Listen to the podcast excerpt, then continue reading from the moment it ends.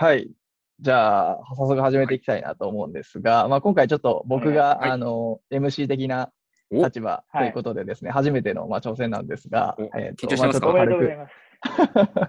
初の若干若干 そうまあ、そんな感じで、ちょっと、まあ、はい。いつもよりはちょっと若干？気持ちピシッとしながら、ここら辺で、ここら辺でちょうどいいかなってところを探りながら、は。はいい。はい、大丈夫でやっていきたいなと思いますが、はい。はい。昨日ですね、ほほう。こちら僕が住んでるとこは、まあ、あの、岐阜と愛知の県境ぐらいなんですけど、う。う。うんんまあ、結構雪が降ってですね。はいはいはいはい。まあ、あの、まあ、若干、どうだろう、10センチもいかないけど、ううんうん、5センチ弱ぐらいはまあ積もったかなって感じなんですけど、そちらはいかがでしたか、そちらというの人が、お二人が住んでる場所は。えー、あ、僕からじゃあまず、うん。あの、今日これ収録日曜日にやってるじゃないですか。うん。そうですね。で僕、あの、僕土日であの野球教えてるんですけど、この土日クソ寒かったですね。でも、猛吹雪の中、あの、野球やってました、僕。教えてました。うんまあ、積もったかで言われると、ほんのり表面が白くなるぐらい。うん1センチも積もってないぐらいなんですけど、はいはい。朝、朝まあ1センチ弱ぐらい積もってて、まあそれでも結構して野球をやりますよっていうことで、このあの2日間やってきましいやー、は寒いよな。た。もう激寒でしたよ。寒かったですかね。うちは、はい。まあ埼玉なんですけど、全然雪はなく、う。うんん雪ないけど、地震がありましたね、ちょこちょこ。あーえー、全全然関係ないですけど。はい。あ、そう。え、大丈夫だったの？夫いや、揺れてるなと思った。はい。それぐらいで 済んだと。ああ、はいなるほどね。まあ、日本人はね、地震慣れてるからね。ううんん。外国人からすると、震度3とかでもめちゃくちゃ焦るらしいね。そう。え、それで言うと、僕、あの、フィリピンに、うんあの、留学行ってた時、地震来て、あフィリピンで？そうそうそうそう、セセブってとこに行ってたんですけど、うん。あの、震度1ぐらい。うんなんならちょっとなんか、あの、家の近くの道路になんか大きめのトラック走ったかなぐらいのあ振動で、で、えっ、と、その時英語の授業中だったんですけど、留学してた時の。先生たちが全員外に逃げちゃって、建物の外に。で、1時間潰れましたよ、それで。えー、ええ手塚さんもね、セブンいたけど、多分手塚さんとがいない時期だったと思うけど、いや、ね。そうだね。地震なんか起きてない。なそういう意。味では、そう、日本人は、え、こんなんで逃げるのって感じだったけど、でも逆に危ないよね、その海外とかだと。というと？も。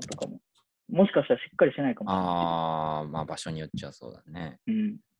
確かまあ、地震専用、専用っていうか、地震がある程度大に対して大丈夫なように、日本では建物が作られたりっていううんうん。基準があるけど、まあ、あんま来ない地域はそういうふうには作られてないから、不安ではあるんだろうね。そうそうそうそう。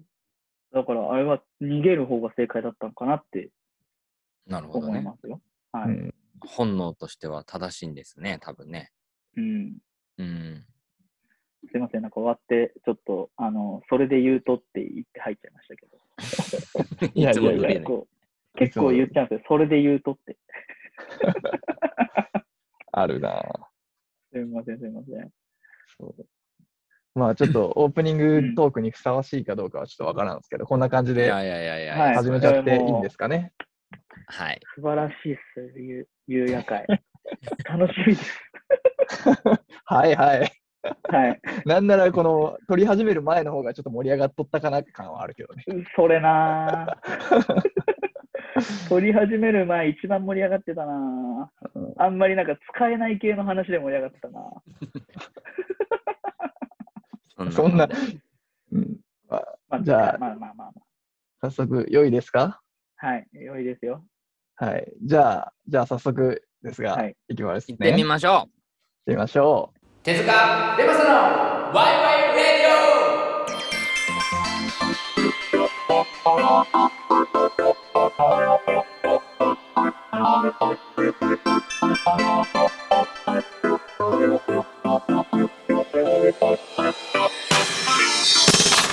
さあ始まりました。ワイワイレイディオ。この番組は身近にあるなぜなんだろう何なんだろうということについてワイワイ語っていこうというトーク番組です。お相手はゆうや手塚と、出ましたです。よろしくお願いします。よろしくお願いしますじゃあ、新鮮でしたね。新鮮でしたね。うん、新鮮。新鮮でしたね。いいですね。いやー慣れ慣れんなまだな、それがいいんですよ。ね、あのーあれですね。あのーもう、ワイワイレディオっていうものが、こう、どんどんどんどん広がっていってる感じがして、僕は嬉しいですよ。してますかね？再生回数10ぐらいよ。いやいや、もう、回数じゃないから。回数じゃないと。うん、回数じゃないから、確かにねこうやってね、楽しんでくれてる人がね、こう、だって2が3になったってすごいからね、1.5まあ、倍ですから、そりゃそうね。うん、1そりゃそう年でね。はい。すごいねそのでもその10は誰が一体聞いてんだろうなっていういやわかんないね。それで言うとね、手塚さんがあの、ポッドキャストの方を、あはの、いろいろ管理してくれてますが、い。はねい。、あの、推定の視聴、ん？推定の視聴者人数でしょ。はい、視聴者数1週間かな ?1 週間か2週間の視聴者うんうんが回数とは別に人数が出るんですよね。10、こ10、11、多分シリアルナンバーとかだと、その同じ、なんていうの？機器から聞いた人数とかでおそらく算定してる。だ10何台ぐらいからは聞かれてるってことだと思うんですけどね。なるほど。うんああ、そういうことねカウントの数とかね、わかんないですけど。だからまあここ3引いたとしてうん。ってことだよねそそう、だからなんです10人弱ぐらいの人が聞いてくれてるわけですから。うんそうです。一応そのうちポッドキャストのだけでね。あの18%はアメリカからなんですよ。あマジで？の。はい。もうすごいことになってきましたよ、ワイワイレディオも。どうやら。18%割合で聞くと確かにそうだけど母数が少ないから5人に1人、5人に1人はアメリカの方ですから。あ、ら再生回数を母数にしてるけどね。うんはいはいはいはい。そうなるほどすごいことになってきましたよ、1年で、このワイワイレディオも。ね。もうついにゆうやさんがもっともっ、と高みをね まあ、何をもって高みというか分かりませんけど、なんか僕たちとしてもね、はい。あのいろんな人が参加してくれるのが嬉しいですね。うんそうですはねい。はい。はい。ということで、まあ今日テーマは、あの、まあいつも、いつもっていうか、ここ最近は僕がなんかメモってたテーマではい話していたんですけど、今日はちょっとはい。我らが手塚さんからうん。はいこ。のトークテーマでっていうことで、発うん表はいよろしくお願いします。あ、そういう感じですね。いや本日のテーマは、えーはい寂しさでございます。寂しさ、いいっすね。寂しさ。はい。はいまあもう、ね、冬がうんこう、やっぱ寒い季節こそ感じるうんかなって思うけど、ああ、まあそうね。まあ確かにうん夏より冬の方が寂しい、寂しい 寂しいかもしれないですね。そうだね。うんまあ、それでもそれで言うとあれだね、ここに今3人いて、3人ともうん一人暮らしっていうわけじゃないよね。そうです。あ、確かに。そうですね。うん、はいだから、ちょっとあんまりあれかもだけど、一人暮らしとかしてると、すごいその寂しさって一人の時に結構感じるもんなんかなとか。ああとはなんか、みんなでこう、ワイワイこう、まあ今最近あんまないけど、飲み会した後、パーティーした後に、みんなが家からいなくなっちゃう、帰っちゃうと、すごい寂ししさを吸ってきたりっていうのは、うん。確かに。すごい感じる瞬間だなと思うんですが、うんはい。そもそもどうどういったテーマで、この、どういったうん。流れでというか、何があって、このテーマを思いついた感じですか？う。ん、あ、これは今日コーナーは行かないですか？ああ、そうか、早速行けばいいのか。失礼しました。大丈夫です、大丈夫です。失礼しました。じゃあ、ちょっと早速コーナーはい行きます。はい。はいじゃあ、教えて、ウィキペディア。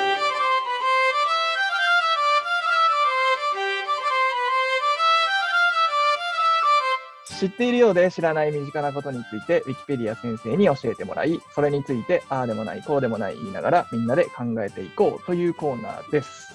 はい。はい。はいあのー待ってました。はい、すみません。ちょっと、あの、流れが頭に入ってなくて申し訳ない。いやいいやーいやいやいや、もうね。いやーゆうやさんも緊張することとかあるんですね。緊張しかしんよ。そうですね。で、やでものそれで言うとそこまでだはい、はい、はい。あ、本当ですか？うん。じゃあ、今日のテーマは、寂しい。寂しさ。寂しいですねえーっとと、うんえーウィキペディアにはないんなかったんで、またいつもの、えーウィクショナリーですかね。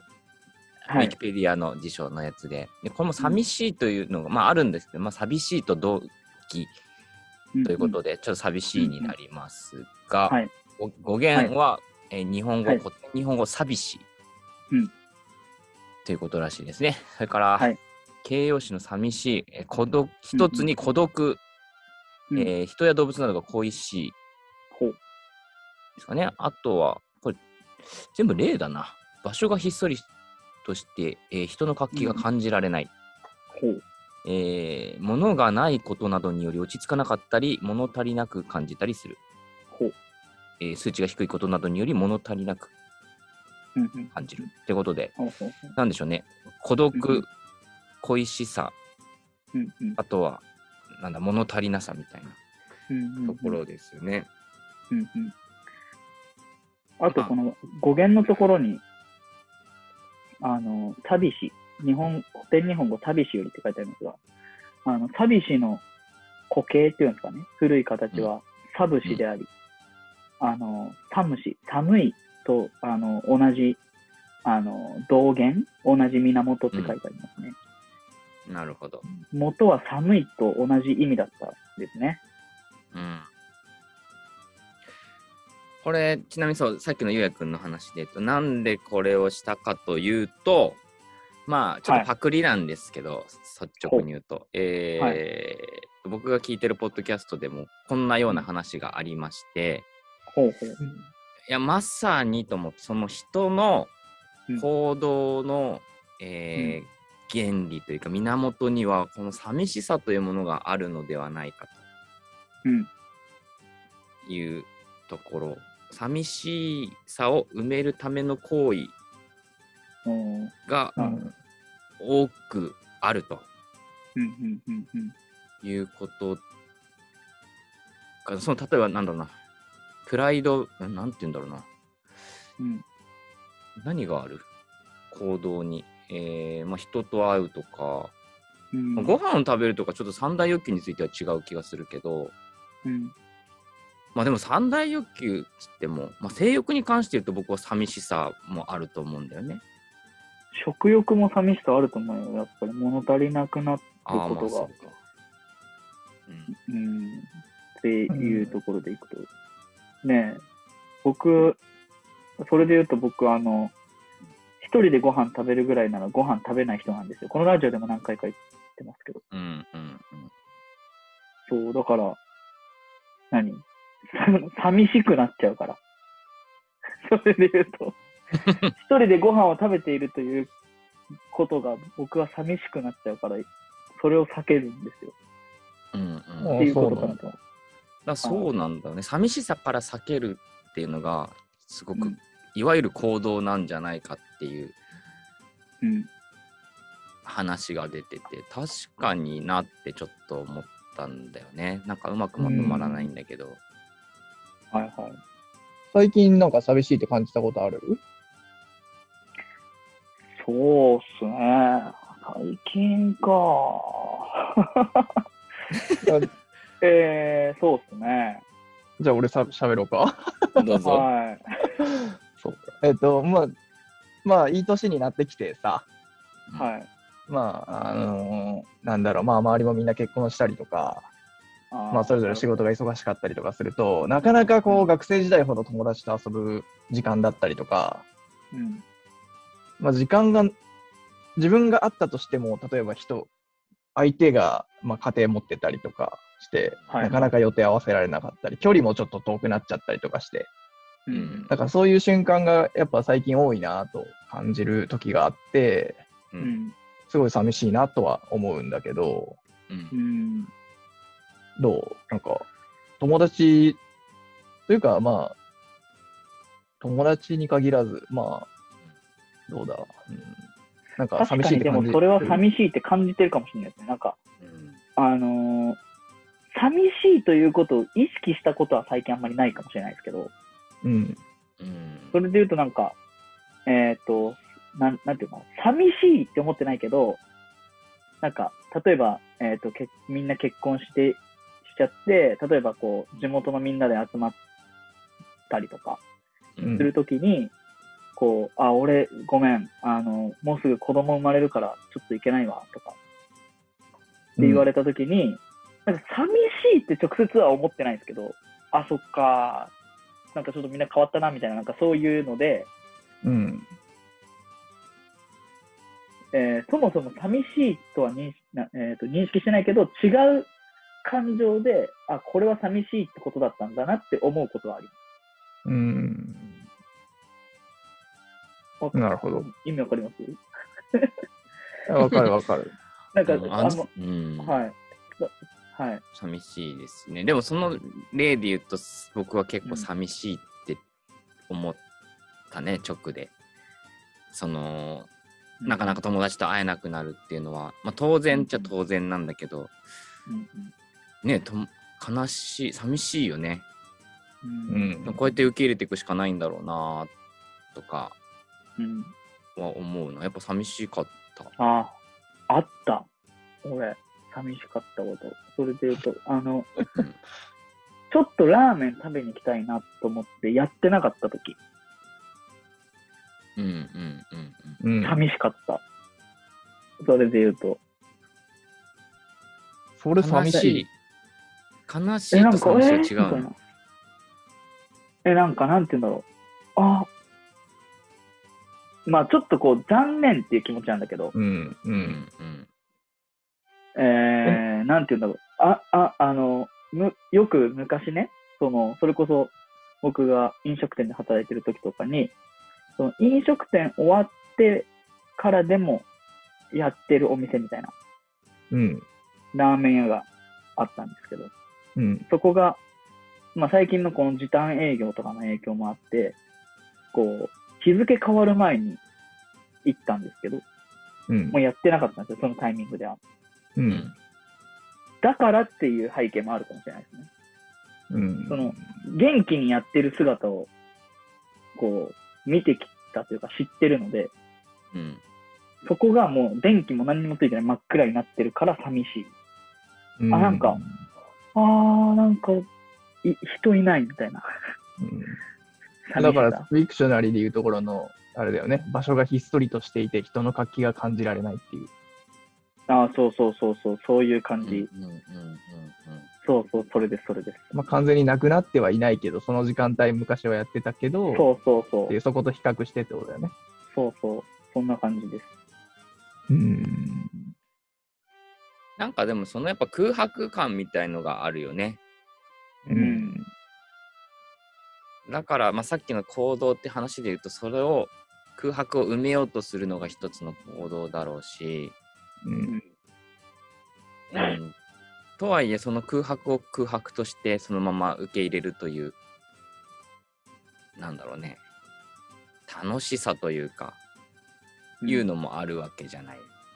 はい。だから寂しいそさそのものは罪ではないというか悪者ではないというふうに僕は思ってるんだけどでも必死にこううんみんな埋めようとするじゃん。うん。あれはなんでなんだろうね。うーん。グッドクエスチョンやね。確かにに。理由なんて考えたことなかったな。必死や一人んみんな。一人に、一人、完全な一人に、誰しもが人生でなることってないからじゃない。うーん、あそれが当たり。深前だから、当たり前とのギャップが空白なわけじゃん。そううんだから、うん人から生まれて、うんうんまあ、周りに人がいて、完全にだって、まあ家の中でずっと一人だとしても、外には人がいるわけうん。うん。だ。例えばそれが本当の寂し、なんか本当に無人島に一人とか。になった瞬間にもう、その寂しさをこう、埋めようがないくなっちゃうわけやううんん。ん。で、じゃあ、始め、初めて生まれた瞬間からずっと無人島で一人だったら、そもそも寂しいっていう感情がないかもしれない。う。うんん。なるほどね。外に人がいるっていうことを知ってるから、うん。それを知ることによって寂しくなる。うん。うんまあ、いるというか、いたことも含めて。うん。そもそも知らなかったら寂しくもならないっていう。まあ、確かにそうか。そういうことか。だそれって別に人に限らない。まあ動物とかもそうだし、もともとあったものがな、やっぱあったものがなくなるみたいなところなんだろうな。うん一つ、その感じるものとうんして。うんうんうんあとはなんかやっぱあれかもしれない。やっぱ、ぬくもりとか欲しくなるじゃん、寂しいと。うんうんそう温度的なところはあるかもしうん。あうんうん語源が寒いですからね。れない。ああ、そうだね。確かにうん。確かにな。生命維持みたいな話なんですかね。あると思ううん寒い時にあったかいもの欲しくなるみたいな。え、じゃあその暑い、暑い時に冷たい飲み物飲みたくなるのは、あれは寂しさなんですか？そんなこともないのかな。寂しさ。ああ、でもまあ、すごく大きく捉えればあり得るかもしれないな。うん。どうなんだろう。まあ、ちょっと無理があるかもな。うん。そう、まあ、喋ってても無理あるなっていろいろさっきから思ってるとこあるんだけど。あら。ただ、あれなんか喋ろうとしたの今。ぬくもりの話。あ、どうぞどうぞ。なんかそれで言うと、僕はね、あのうんなんで寂しさを感じるかっていうところだと、多分ゆうやさんのやつも、あの、まあ、確かになって思うけど、あの、じゃあ、なんていうんだろう。その、寂しいと思った時に、それを埋めたくなるのはなんでだろうっていううん。うんところは、あの、すべての行動に、いや、例えばじゃあ僕、一人だったらご飯食べません。うんう。ん。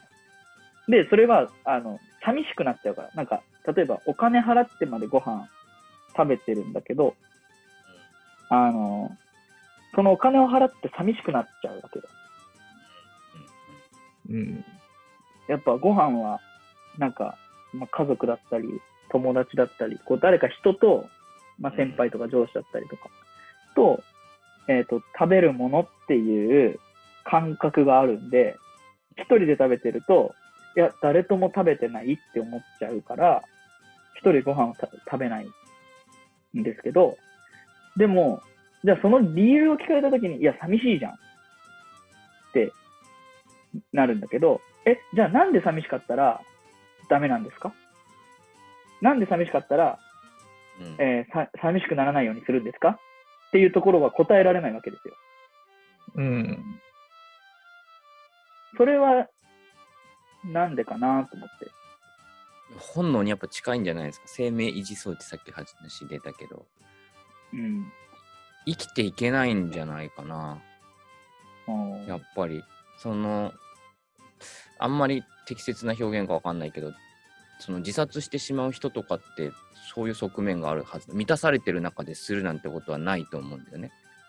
うんうんっていう中で、その、まあ、寂しさというか、うんうんまあ、満たされぬ何かがやっぱりあった中で、うんそれを終わりにしたいという選択肢を選ぶわけじゃないですか。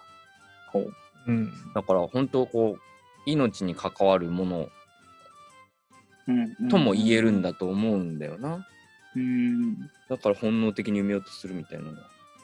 じゃあ僕にとってのご飯を食べるという生命維持行為よりも、寂しさを感じないという生命維持の方が、僕にとっては重要だったっていう。その場面においては、まあ、めちゃくちゃお腹空いてたらそれは食べるだろうしね。し、だからそれは食べます。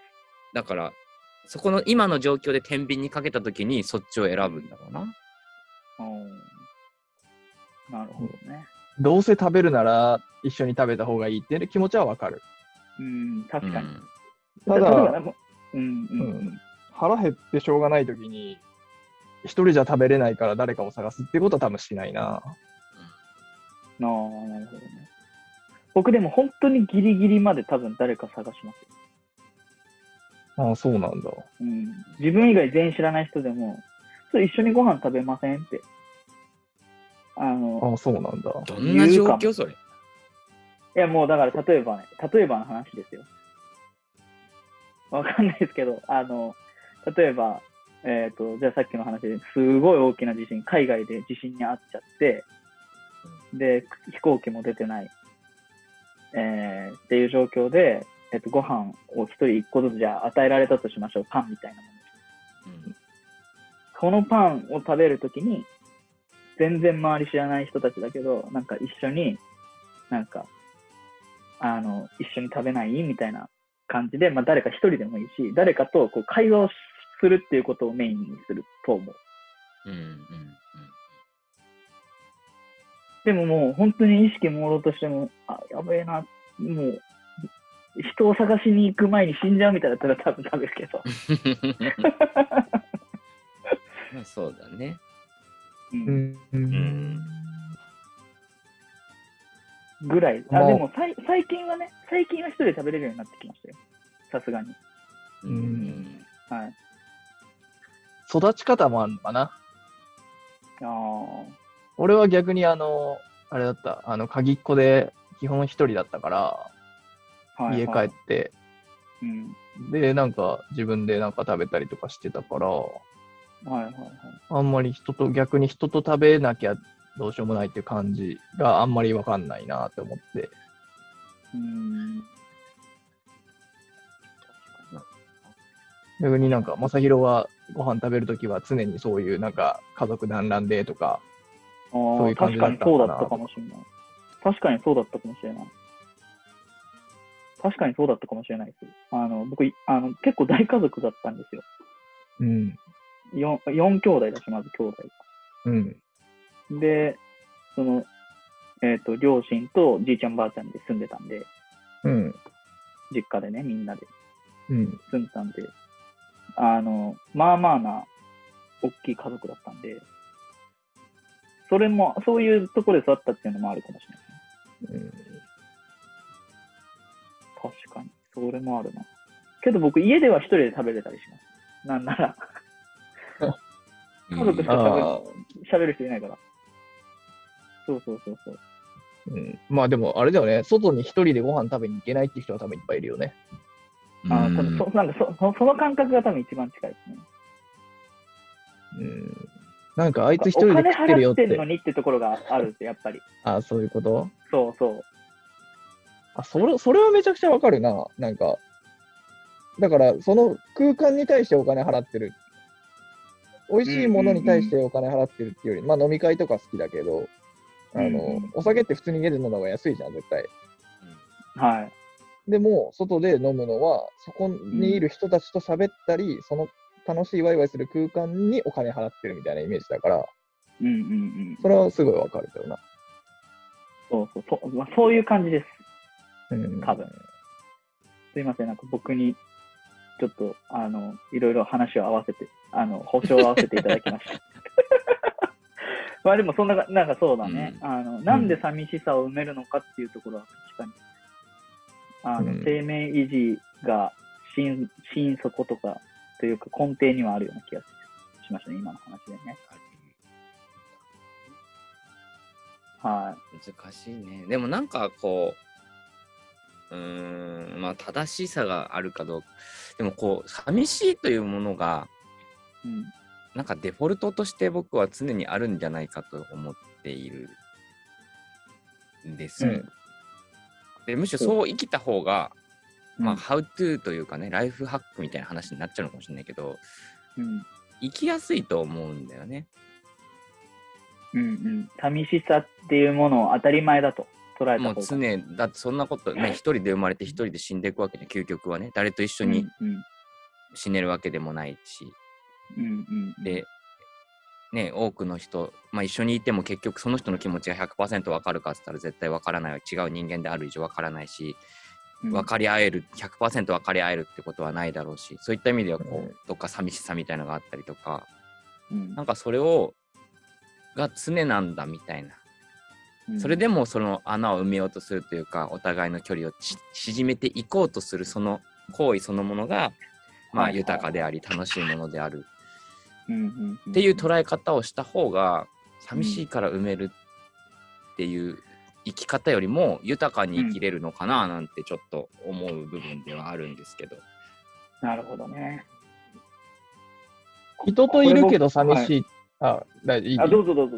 ごめんなさい。また喋りそうでした。危ねうん 人といるけど、同じ空間にいるけど寂しいって感じる瞬間ある？俺はあるかな。ある、寂しいというか、うん。あるかな。ないえ。ですか？僕はあんまりないかも。ない？なんか、人間味があんまない人と一緒にいると寂しいなと思うんだけど。ああ、こいつ寂しいなはある。寂しい人間だなはある。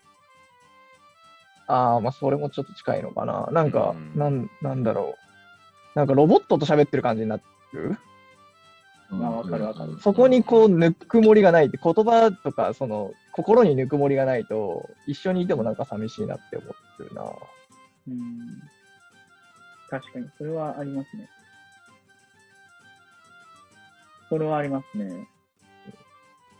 あとちょっとすみません。さっき僕喋りかけたことやっぱり喋ってあ、いいよ。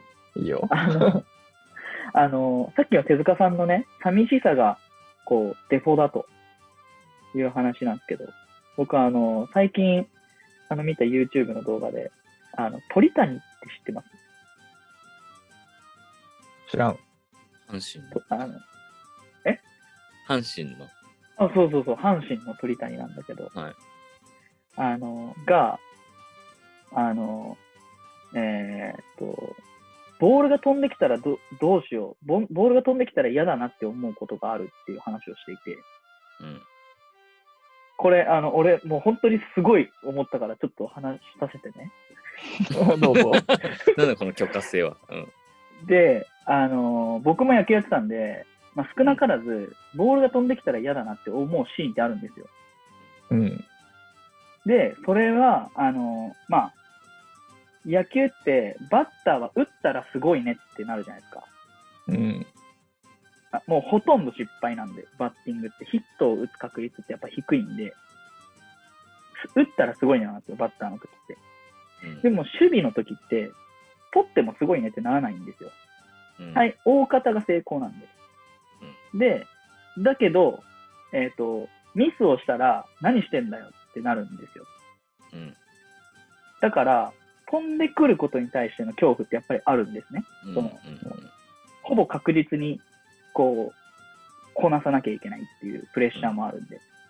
で、僕もやっぱりその飛んできたらどうしよう、飛んできたら嫌だなって思う時ってあって、で、これがちょっとさっきの寂しさの話につながってくるんですけど、あのーじゃあ、その飛んできたら嫌だなって思った時に、じゃあ僕のこれまでの野球人生どうしてきたかっていうと、よっしゃ飛んでこいってこう自分をちょっと奮起させていくというか、うんこう、なんだろう。えっ、と、一旦その飛んできたら嫌だなに、こう頑張ってこう蓋をするみたいな感じで、うん自分をこう奮い立たせるみたいな方法をやってきたし、で、野球を今教える立場なんですけど、子供たちに、いや、飛んでこい飛んでこいって思ってれば、自然と体が動くから、みたいなことを言ったりするんですよ。うんうんで、その鳥谷が、まあ、その鳥谷ってすごい選手なんですけど、あの、まあ、もともとずっと阪神タイガースで、最後の2年間だけ千葉ロッテで野球や、プロ野球やって、で、去年引退されたんですけど、あのその鳥谷が、まあ、その、守備の名手ですごい野球が上手なんですよ。で、言ってたのが、飛んできたら嫌だなって思うから、えっ、と、練習の時から、ずっと飛んできたら嫌だなと思って練習をしてます。うんうんあえて。それはて飛んできたら嫌だなに蓋をするのではなく、うん飛んできたら嫌だなという精神状態で、それでも野球をできるように、練習の時からそう思ってましたって言ってたんですよ。でこれってなんか僕は今日この話したいな、どっかでぶち込んでやろうと思ってたんですけど、すごいこううん、つながりそうだったんで今話しちゃったんですけど、なんかその、やっぱデフォだと思って、じゃあそれを受け入れた上で、こう、じゃあその時自分はどうしたするのかみたいなうん。感じで考えた方が確かになんか理にかなってるし、うん。経験上、その、えーっと、何飛んできたら嫌だなっていうことを思わないようにしようって思ってるってことはもう思ってるんで、えっと、飛んできたら嫌だなって思ってるんで、それってやっぱ変えられなかったんで、うん。寂しいって思ってることはもうそのままでいいんじゃないかなって思思い出したました、今の話で。わかりました？うん、わかるけど、あの、はい感情ってさ、自分で作り出せる？例えば嫌だな、とその飛んできたら嫌だなって、自分の中から出てくる感情じゃん。はい。けど、じゃあ普段から飛んできたら嫌だなって思おうとしようって、自分でその感情を作り出せる？えーっとね、人によっていろいろあると思うんですけど、僕は見方を変えることことで、うん。えーっと、感情を変えたことはあります。うん。っていうのは、感情うん。感情コントロールできたら最強だなと思うんだけど、できるんかなって思って。えーっと、できたこととできないことがありました。ああ。それは。できたときは、例えば仕事をするときに、うん。えーっと、絶対にやらなきゃいけない単純な仕事があったときに、うん。えー、と隣に働いてる人と、じゃあこれ一緒にやろうと。で、どっちがじゃあ早く正確にできるか勝負でみたいな感じで、こう、ただの単純作業をちょっとゲームとして捉えたときに、うん。嫌だなって思ってたけど、あ、でもやなんか考え方によっては楽しいかもって思えた。それ嫌だなから逃げてるじゃん。いや、でも捉え方によってやってることは一緒なんで、そこの感情は変わってるんですよ。感情を変えちゃいけないんだよね。だから練習中に嫌だなって思わせなきゃいけないんだよね。別に本当は嫌だなって思ってないけど、練習中に嫌だなって思った状態でやり続けなきゃいけないってことは嫌だなっていう状況を作らなきゃいけないわけじはいうんゃん。んそれってなんか感情を殺すとか見方を変えるとかそういうことではないのかなと思う。あ、えっ、と、それはできます。その、野球に関してはできます。違う。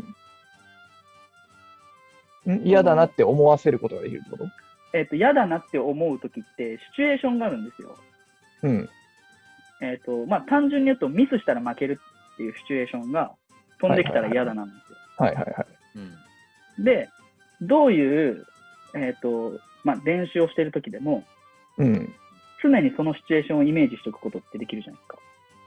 うんでもミスしても負けんやん、練習は。あ、でもそれを思い込むことはできるじゃないですか。あ、そうなの？うん、練習それじゃあ今からそうだと思ってやろうっていうことなんです。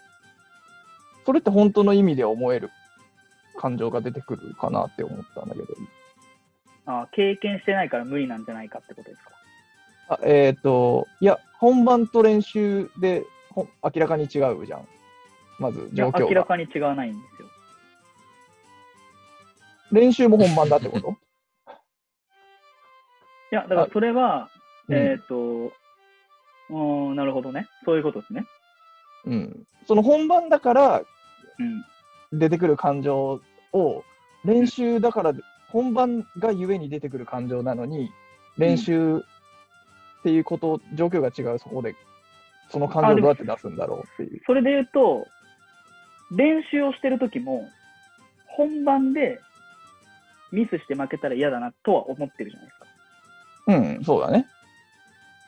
それじゃ説明できないですか？本番でミスしするのが嫌だなっていうことを考えながら練習をする。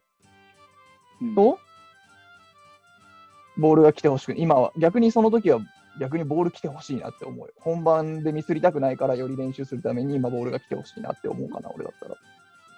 あー。うん。それで言うと、えーっと、まあそうか。えーっと、僕はできるんですよ、それが。なんか、なんて言うんだろう。えっと、うーんと、そうだな。なんだろう。な、なんて言ったらいいのかな。えっと、技術的な練習、えっと、取れないものを取れるようにしようっていう練習は、ノンプレッシャーだったらほぼほぼ成功するんですよ。うんえっと、だからなんだろうな。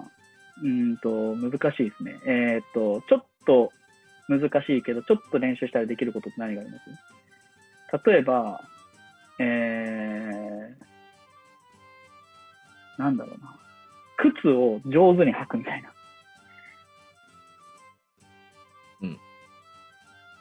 靴を上手に履くってできるじゃないですか。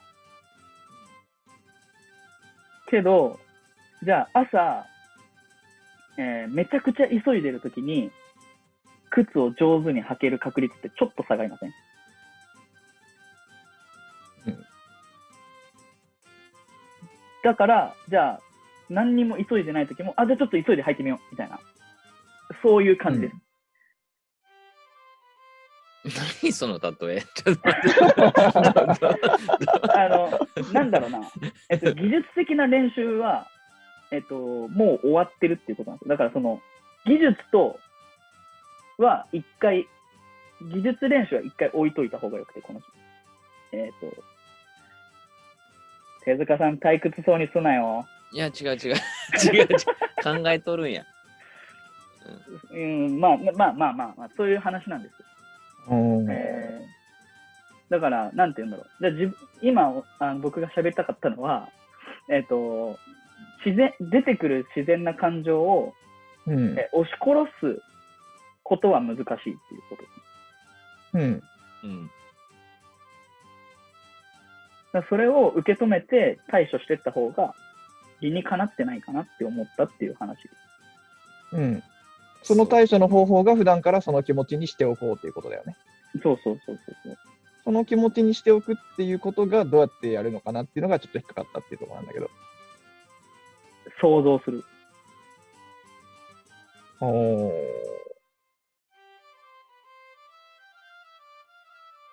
おー ちょっとわかる。俺俺ができんだけかもしれん。俺ができんだけいやでもなんか、ちょっと話ずれちゃうかもしれないけど、そのゆうやくんが言ってた、まあ、湧き出る感情みたいなものを、えー変えることができるのかみたいな話じゃない？意図的に。うん例えば何かを見て嫌だなって思うことそのものを、あこれ別に嫌じゃないなって思えるようになるかどうか、直感的にね。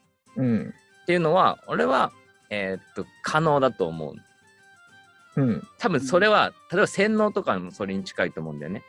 もうそういうふうに思い込む、圧倒的臨場感で、えそういうふうにななると、えっ、と、できると思うんだよ。例えばアファメーションとかって、それも洗脳みたいな、自分をこう言葉で思い込ませることによって、えっ、と、その感情をコントロールするみたいなことが、一応、なんだろう、方法としてはあると。まあ、かなり難しいけどね。うん。だからまあ可能は可能だっていうのはあると思う。ともう一つ思ったのが、俺昔夏めちゃくちゃ嫌いだったのね。うん。で、夏が来るたび嫌だなと思った。うん。でも、その時付き合った女の子が夏大好きだったのね。うん。そしたら、俺はその年ぐらいから夏が大好きになったの。うん。で、未だに夏が大好き。うん。だから、なんかその事象に対して、えっと、変わるってことはあり得るのかなっていうのをちょっと感情としてね。だもうワクワクするわけだよ。夏が来るのを今となっては。うん。だから、ちょっとさっきの例えと合ってるかわかんないけど、まあ環境とか方法によって変えられる、そので浮き出る感情っていうのを変えることは可能なのかなっていうふうには思うんだけど、どうかな。うんそういう話じゃなかった？いや、手塚さんも、手塚さん、あの、僕も、僕はそれが言いたかったです。何それあれその、でも、その、俺俺が引っかかってるだけか？なんか、あの、状況によって感情は動くわけでしょ？状況がないのにもかかわらず感情を動かすってどうやって例えばさっきの夏が楽しくなったっていうのも、うん。彼女と過ごす夏があったから楽しいって思えたわけじゃん。うんその状況があったから。うんうん楽しいと思えて、その、じゃあ、楽しくなる原因になる状況がない場合に、気持ちだけ楽しくしようとかっていうのはどうやってやるんだろう？それはさっきの洗脳で可能だと俺は思うけどね。自分で自分を洗脳するってこと？それもあると思う。楽し楽しいと思え、楽しいと思えっていう感じで思い込むってこと、まあそうそうそうそうそう。まあ最初は無理だと思うし、どっかで無理だって思ってるから無理なうんわけ。で、それを思い込ますということは、えっ、と、技術上は可能だと。うーん。なるほどっ。ていうのはなんかいろいろなかなか怪しいスピリチュアルなやつとかで書いてたりするしでもまあうん理屈としてはあるだろうなっていうのは俺もわかるけど、そうか。それよりももうちょっとこうなんていうの？いや無理って思ってる自分の方が多分強いからさうん。なかなかそこは難しいところがあるからみんな性格なんてなかなか変えられないしうんっ。ていうのが実実際のところだと思う、いいな。それでも感情コントロールできるようになれなれたらなりたいから。方法としては俺はあると思うただ慣れないだろうってどっかで思ってたら絶対慣れないと思うあー慣れないだろうっていう思どっかで思うことを消すっていうなんか方法はないの？なるほどねそうそうそうんいやそこはもう思い込むしかないだよね。う、うん、いや、なんか僕が言いたいのはちょっと違ったかも。あの、感情を、えっ、と、変えようとしてたんですよ、僕は。それで言うと、夏好きになろうって思ってたんですよ。うんでも、夏が嫌いでも夏って来るじゃないですか。うんうんだから、じゃあ夏が嫌いだけど、夏が来た時に、えっ、と、まあ自分が、まあ例えばじゃあ仕事はしなきゃいけないわけですよ、夏も。うんじゃあ、夏に嫌いな、きじゃあそれを夏を好きになろうっていう話ではなく、うんえー夏が嫌いなことはもう、夏が嫌いなんだから、感情として。うんじゃあ、夏が嫌いなんだっていうので、えっ、と、なんだろう。じゃあ、その、その上でじゃあ仕事はこういう風にしたら楽しいんじゃないかとか、そこの捉え方を考えていくとか、対処の方を考えていくっていう方が、僕はずっと夏好きになろう、夏好きになろうって思ってたんですけど、うん。それだと、えっ、と、まあ、手塚さんみたいに変わる人もいるけど、えーと、野球の場合はどう考えたってコスパが合わない状況が出てくるわけですよ。うんえっ、と、た多分手塚さんは夏の見見え方が違ったんですけど、うん野球はどっからどう考えてもピンチの時はピンチなんですうんよ。もう、あの失敗したら負けるわけだから。うんうんでも、それを失敗しないようにするしかなくて、状況としては。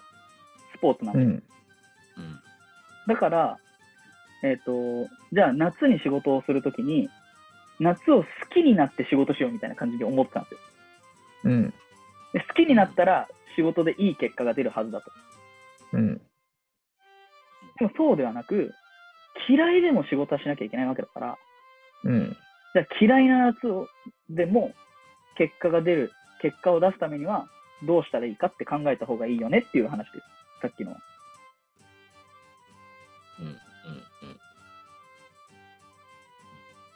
んなんか、スポーツなんです。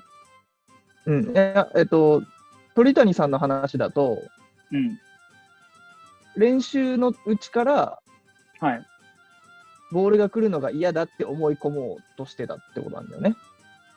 そうそうそうそう。うん。で、その練習のうちからら、なぜなら、なぜなら本番でそういう気持ちになるから。だからその気持ちに慣れておこうっていうことだよね。そう。うん。だけど練習だからその気持ちにそもそもどうやってなるんだろうっていうところが俺の疑問だった。え、それはその状況を想像するでは答えにならないんですかね？想像したらそういう気持ちになるじゃないです練習だとしても？か。はい。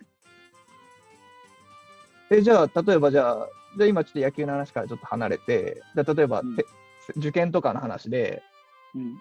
えっと、じゃあセンター試験を受けるときに、じゃあふ日頃の勉強から今はこれはセンター試験だと思おうと思ってやってても、本当のセンター試験に比べたら、気持ち的にはそんな思えなくないっていう。それは明らかに状況えっ、と、それは、えっ、と、なんでなんですか？センター試験じゃないから、家だか、家っていうか、せん今その練習中が本番じゃないから。本番と同じに気持ちになりようがないというか、うーん。思いこう、俺今寂しいです。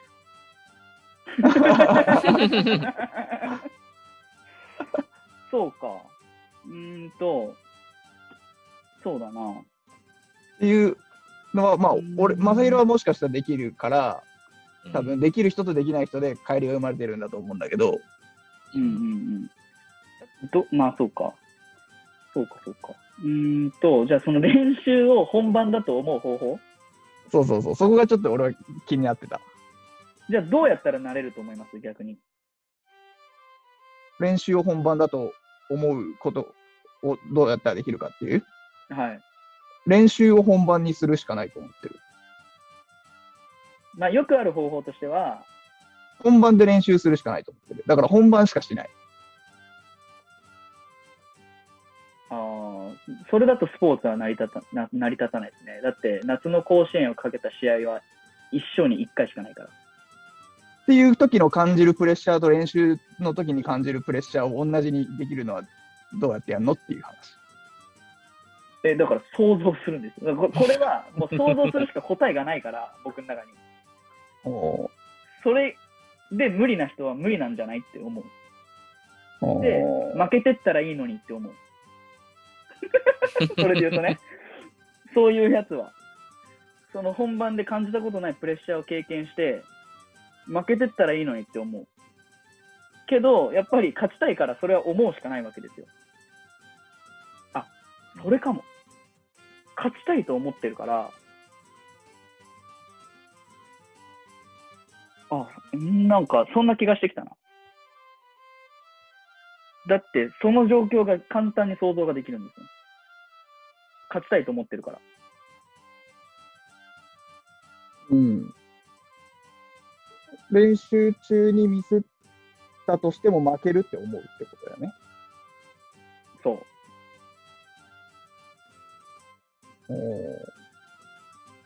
か、よくある方法としては、僕指導者なんで、よくある方法としては、違うプレッシャーを与えます。例えば、これができなかったらグラウンド10周だとか、これができなかったらトレーニングだみたいな感じで、ああ、そ違うプレッシャーを。与えることはできます。うんうんうん。でもそれは、それでは同じプレッシャーではないんですよ、やっぱり。うん。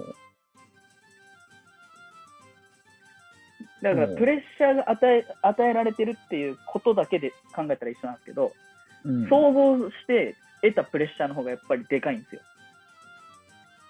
で、負けるイコール、あごめんなさいね、ちょっともう鳥谷選手の話から変わってきて僕の話になって うん負けるイコール、まあ、なんだろうな。えっ、と、いろんなものが、例えば、自分がこれまで野球に費やしてきた時間とかが、えっ、と、まあ、本来の意味で無駄じゃないですけど、その野球で勝つために練習してるんで、そこに費やしてきた時間とかが全て無駄になるだったりとか、うん事象として負ける以外の意味ってめちゃくちゃあるんですよ。負けることに関して。それは、えっ、と、その本番じゃなくても、負けるぞっていうプレッシャーはあるんで、その、うん本番のその時じゃないと味わえないことではないんですよ。であるなら、例えば練習中にミスを仮にして、その気持ちでミスをし、あ、ごめん。あれ？あ、ごめん。えっと、練習中にその気持ちを持って、うんえっと、練習しててミスってしまったと。はいそ。したら本番で負けたぐらい、例えば涙が出たりとかするってことだよね。その同じ感情で、想像して同じ感情になってるのであれば。まあそうですね。大げさに言うとそれぐらいですね。練習でミスって涙が出てくるってこと？感情としてはそうです。でもえ、決定的に、ね。うん。えっ、と、決定的に、じゃあ本当に泣くかったら泣かないですよ。なんで？そこでし、その練習で取り組んだ後に、これは練習だったって思える。取り組んでる最中は本番だと思うんですよ。ほう。ああ、じゃあ、それ俺、多分、すげえと思う。すげえと思う。正宏。えそそうなのかな？え、手塚さうんん、どどっち、どっち派？無理でしょって思う？えっ、とね、あのすごくこう、面白い、これ3人だから面白いなと思って、もう両方とも言ってることがわかる。えっ、とね、これもさっきの話になると、技術的には、えっ、と、100%そういう状況を思えるかっつったらなかなか難しいと思うけど、うん限りなくそこに持っていくということはできると思ってるの。うんあのーまあ、その練習本番と思うみたいな。多分それってその臨場感みたいな話であって、例えば、これ例えになるかな俺、全然アイドルとかわかんないんだけど、欅坂のね、あの、ドキュメンタリーがとにかく面白いって言われて、で、見に行ったのね、映画館に。うんそしたら、めちゃくちゃ面白くて、で、もうすごい夢中になって見てるわけ。で、うんライブのシーンとかなると、もうライブに行った気になってんの。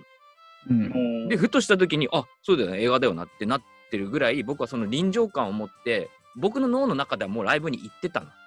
うん。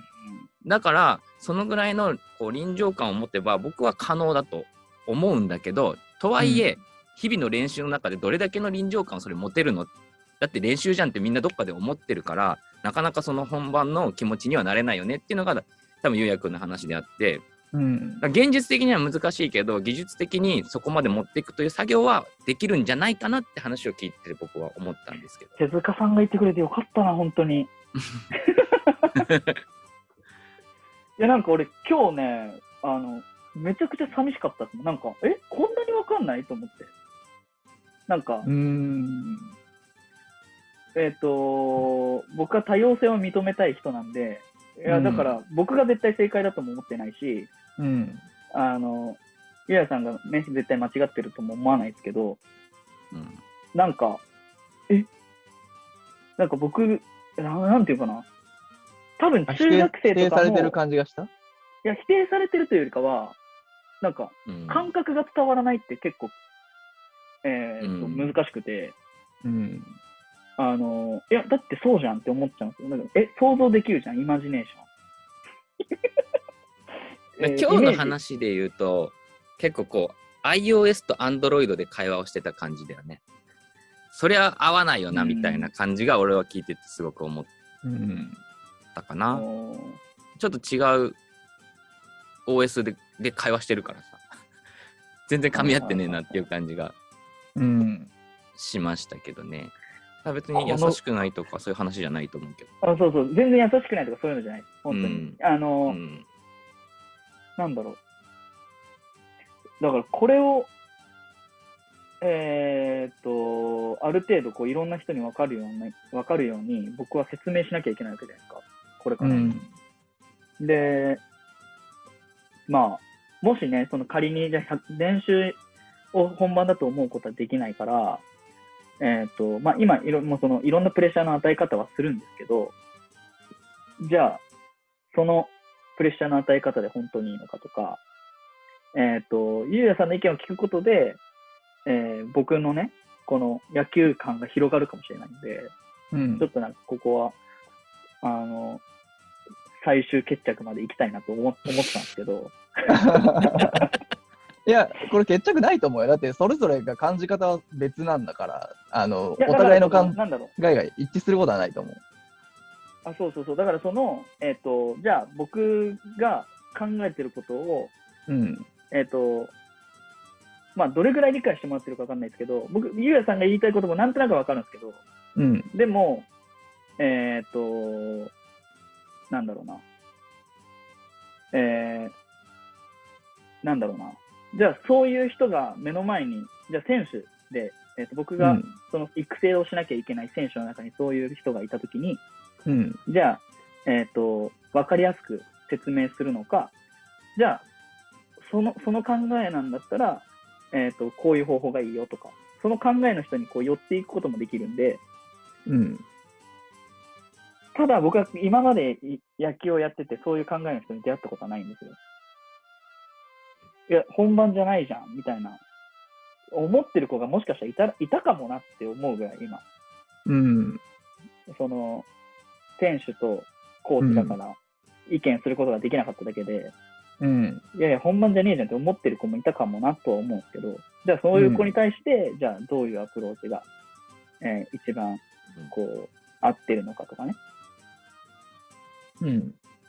そその子の意見を聞くべきなのか、それとも僕はもう僕の安倍節で、そんな意見に一切耳もくれず、これはこうなんだってやって進めていくのがいいのかとかね。そう思えよって言われて思えるんだったらいいんじゃない？うん、いやだから例えば僕が思ったのは、えっ、と、本当にその負けるっていうことに対しての意味付けとか、勝つっていうことに対しての意味付けっていうところで僕はできるかなって思ったんですよ。うん。だから、えっ、と、そういう子に対しては、えっ、と、なんだろう。じゃあ、本当に勝ちたいと思ってんのとか。うん。なんかそういう話になってくるような気がしてたんですけど、今日の話だと。うん。うん。だからその、負けたくないとか、勝ちたいっていう気持ちを育ててあげれば、じゃあリアルにそういうイ,、イメージがつくんじゃないかなっていう。うん。負けるということはこういうことだと。うん。で、負けたくないっていう気持ちが強くなればなるほど、えっ、と、プレッシャーって大きくなっていくじゃないですか。うん。ここで、まあミスしたら負けるんで。うん。でも、あ負けてもいいや、何でもいいやっていう人には多分響かないと思うんですけど、うん。その、えっ、と、でだ、だから、えっ、と、負けた、負けたくないっていう気持ちを大きくしてあげることが、じゃあそのそういう人に対してできることかなっていう、今のところはね、うんうんどうですか？いや、うん、あうん。いや、あの、議論としては、あの、まだ、あれ、あの、なんか、話す余地はあるかなって思ってんだけど、だいぶテーマからそれちゃって大丈夫かなって今考えてた、すげえ。まあまあ、それはしょうがない。まあでも、一つ言えるのは、その、さっきベマちゃんみたいなスキルだよね。その、思う、なんだろうな、うん臨場感を持って思うっていうのは、相当、えー少数派だと思った方がいいと思う。マジで？これは。多分ね、えっと、世の中の認識としては思った方がいいと。あ、そお大方は多分そんなことはできない。と思っている部分もあるだろうし、どうせだって本番じゃないじゃんって思うのが普通だというふうに思う。っといた方がいいと思う。えーだから、、まあ、もちろんそういうことできる子もいるだろうけど、なんかそこはもしかしたら認識としてそっちの方が圧倒的に多いよみたいなものはもしかしたらベマちゃんの中で持っといた方が、うんえっと、見見方とか、えっと、指導の仕方とか変わってくるとは思う。もちろん統計取ってるわけじゃないけど、僕の感覚値としても多分ゆうやくんの方の方が圧倒的に多いだろうなっていうのはあるから、うーん。うん、かなりケルだと思いますよ。ケルうん、あの、珍しい。珍しい珍しいってことです。今ちょっと俺ディスられたこと思った。かなりケル。け、け、ケルってなった。すいませんね。そうか、そうか。えー、うん、なるほどまあ、そうだね。まあ、ちょっと、あれだけど、ここで俺が正宏に寂しくさせないためにはどうしたらよかったんだろうね。あそういう人まもいるあでもねっ、てこまあとじゃない。そうか。うんそうえだって俺ちなみにさ、そのゆうやくんは、その、ベマちゃんが言ってるようなさ、そう思いうん、込むとかで、そういう状況を脳内に作れるっていう人がいるっていうのは想像できたりするの？いや、いるんだろうなとは思うけど、うんえっ、と、少なくとも俺は今までの経験上できたことはない。なるほどね。人生の中で。えっ、と、まあ、例えば受験勉強、まあ、受かりたいっていう気持ちを持って受験勉強はしていたけど、まあ、それぐらい本気でやってはいたけど、じゃあセンター試験当日と家でセンター試験解いてる時と同じ気持ちにしようと、ちょっとまあやったことないけど、うんしようとしても多分できなかったと思う。センター試験ほどのプレッシャーとか緊張感はない、は絶対に俺の中に情勢はできなかったと思う。うんまあ、やってないっていうことからそもそも喋れないっていうところもあるけど、まあ、そもそもその思考があんまりないっていうのはあるね、今まで。本番と全く。冷静な、これ例えばさ、夢中になるとさ、これ今日だいぶ喋ってるのかな、その、うん。本番も練習もないじゃん。ただボールが向かってきたことに対して、そのうんうん取りに行くという瞬間そのものを見たら、本番も練習もないわけで、うん。なんかそういった意味ですごくそこを客観的に見てるから、そういうふうに見えるっていうのはあるかもしれないね。うん。そのテストにおいても、そその問題を解いてるその瞬間を夢中になってれば、これが本番なのか、えー、と模試なのかどうかなんて関係ないわけだよね。目の前の問題を一生懸命。ただ、うんうんうんその次の問題解く間に、ちょっとふわって元に戻って、あこれ模試だみたいになっる瞬間はあると思うんでね。うん。あ、それで言うと多分、うん試合中に、野球やったことないけど、試合中にボール来たら嫌だなって多分なんないと思う。夢中になってたら、そもそもがね。うんうんまあちょっとわかんない。野球のその守備の時間があって、その時間にちょっと考えちゃう時間があると、そういう気持ちになってくるんかもしれないけどうん、俺どっちかっていうとバスケとかやってたから、バスケってもう本当タイムリーにずっと動き回ってるから、あんまり物事を考えてる時があんまりだよね。なくて。っていう意味ではすごい夢中になってる時に、やべえ、これ負けたらどうしようとかっていうよりも、目の前の敵をどうしようとか、えっとディフェンスとかオフェンスとかで次どう動こうとか、そっちの方の思考の方が強かったから、うんうんうんうんあんまりなんか、負けたらどうしよう、ボール来たらどうしようとかっていう考えには正直なったことがないかな。う。うんんうん、まあ全然スポーツが違うから何とも言えんけど、なるほどね。うん、まあそうだね。あんまりそう。その最中に物事を考える時間があるものをあんまり経験してないかもしれない。そうすると。うん。なるほどね。はい。いや、なんか、そうかですね。はいはいはいはい。いろいろ話が白熱してしまいましたか？あ、白熱しましたかね。まあまあ。いや、でも結構俺は、俺こういう話し合い結構好きだからさ、うん。面白かったよ、俺は。寂しいというよりも、俺は結構面白かった。人の、いや、僕はなんかい今でも寂しいですね、なんか。なんかそう、自分のシンクロしてくんないから寂しいって感じうーん、そうですね。なんうん。なんでだろうな。なんで寂しいんだろう、今。なんで寂しいんだろうな。なんか、結構僕頑張って喋ったけど、1ミリも伝わってない感じとか。そういうのが寂しい、寂しいんですかね。伝わってはいるんですか？ちなみに。伝わってはいる。あ、伝わってはいるんですか？うん。あーどう、なんか、じゃあ逆に俺が伝わってるのをどう説明したらいいかもよくわかんない。正直。うん。わかるよとは言ってもさ、その、はいどんだけわかってるって証明できないじゃうん。ん。うん。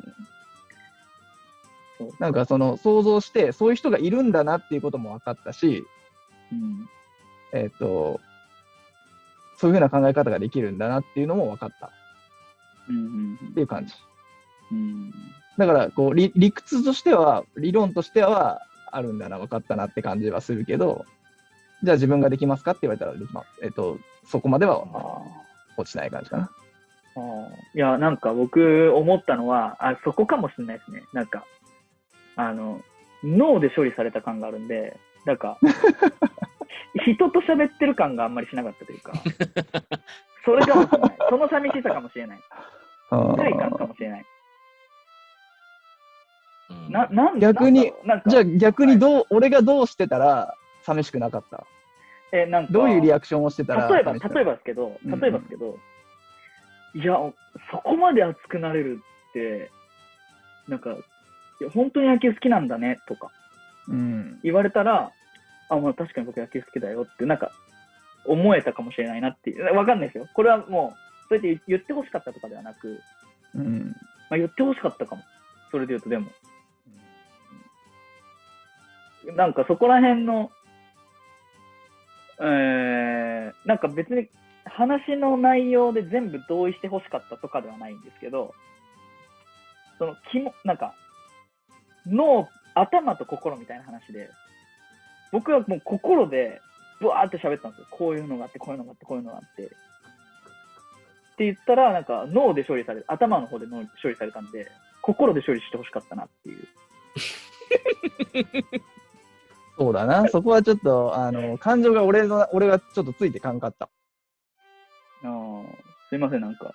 その状況が、俺の中で想像しきれなかったから、心で喋れなかったっていうのはあるかもしれない。だから、こう、理解しよう、理解しようとして頭を振り回転させて、こうだったらどうかなとかって考えて喋ってるから、はいはいはいはい。心、多分それを本当に俺も経験してたら、心で喋れたかもしれないけど、ちょっとそれは難しかった。ごめんね。いやいや、すいません、こちらこそ。もう視聴者置いてけぼりよ、これ。そうだね聞いて面白いんだろうな。まあまあ、でも。はい。いや、でもどうだろう。あれじゃ視聴者って、あの、ああ、共感するとかじゃないの？その話、あ、ベマ、ベマサ派だわとか、うんゆうや派だわはいはいはい。手塚派が一番多いと思うけどね、それね。うん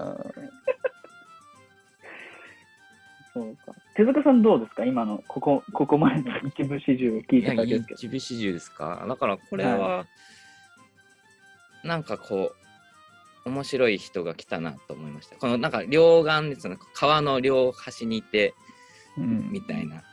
うんだからこう、幅が広がったんじゃないですか。確かにそういう考えもある。いうんうんうんや、すごいこう両極端じゃない？オーバーに言うと、お二人は。うん。はいはいはいはい。はい。だからそこは面白いなとは思うな。しかし、こんなにも伝わらんかとはずっと思ってて。だって俺はさ、わかるわけ。なんとなく。ああ、こういうこと言って、ああ、なるほどなとか。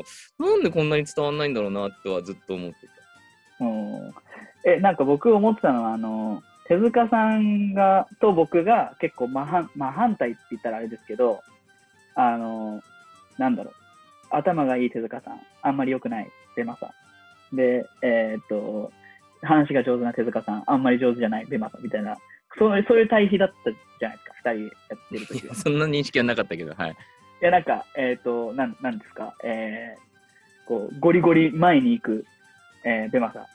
ちょっと、こう、後ろで引いて、こう、バランス取ってる手塚さんみたいな、なんかうん、そういうのがあったじゃないですか。うんでそこの、なんか、中間地点で、こう、バランス、バランスじゃないですけど、こう、えっ、と、やってくれる、ゆうやさんが入ってきたなっていうか、あの、感覚もあったんですよ。で、それは今。も、今も変わってないんですけど、うん。あの、この感じもあるんだっていう、この、えっと、ベマサユーヤの間に手塚さんがいるパターンもあるんだっていなう。のもあって、面白いなと思いましたよ。うん。俺はもう面白かった。ね。もしかしたらわかんないですけど、喧嘩みたいに聞こえてる人たちもいたのかな？いや、そ、そこがね、ちょっと怖いなと思ったし。ああ、そうだね。うんあーそうだね。それはそうだね。あー。喧嘩っぽかった？手塚さん。一回さあこの聞いてて。エンディングと、もうさ、この終わった後に撮る喋りやめよう。一応これ全部入ってるんで。一旦じゃあまあ、あの締めましょうかね。そうだね。はい。じゃあ、はい。はい。教えて、ウィキペディアでした。